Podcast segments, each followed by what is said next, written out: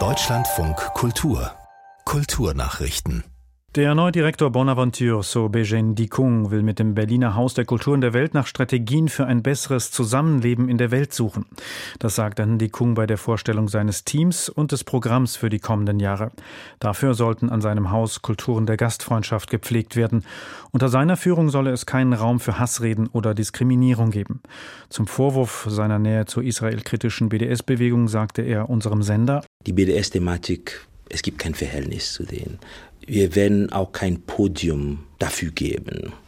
Es ist auch extrem wichtig zu sagen, das Haus wird ein Haus des Zusammenseins werden.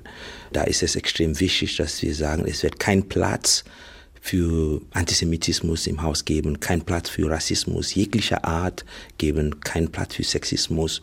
Wir wollen hier im Haus mit sehr viel Respekt arbeiten. Es wird im Vordergrund stehen. Wir werden mit Würde diese Verantwortung tragen und werden wirklich unsere humanistische Werte in den Vordergrund setzen.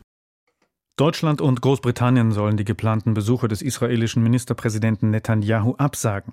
Das ist die Forderung, die rund 1000 israelische Kulturschaffende in einem Brief an den deutschen und britischen Botschafter in Israel äußern, wie die Zeitung Haaretz berichtet. Der Staat Israel befindet sich in der schlimmsten Krise seiner Geschichte, heißt es darin. In Israel sorgt seit mehr als zehn Wochen eine geplante Justizreform der Regierung für Proteste. Netanyahu soll am Donnerstag in Berlin mit Bundeskanzler Scholz zusammentreffen.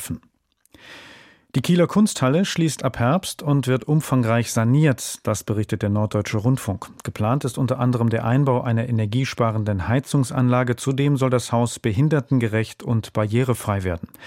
Bis 2028 will man die umfangreichen Sanierungsmaßnahmen abschließen. Laut Kunsthallendirektorin Annette Hüsch sollen bis dahin Ausstellungen der Kunsthalle an unterschiedliche Orte in der Stadt ausgelagert werden. Die Journalistin und Literaturwissenschaftlerin Jutta Persson wird mit dem Alfred Kerr-Preis für Literaturkritik ausgezeichnet. Die Jury lobte Persson für ihre klaren Bewertungen von Literatur und virtuose Buchbesprechungen, wie das Fachmagazin Börsenblatt in Frankfurt am Main mitteilte. Persson stammt aus Südbaden und lebt in Berlin. Das Börsenblatt würdigt mit dem Alfred Kerr-Preis literaturkritisches Schaffen. Die Auszeichnung ist mit 5000 Euro verbunden.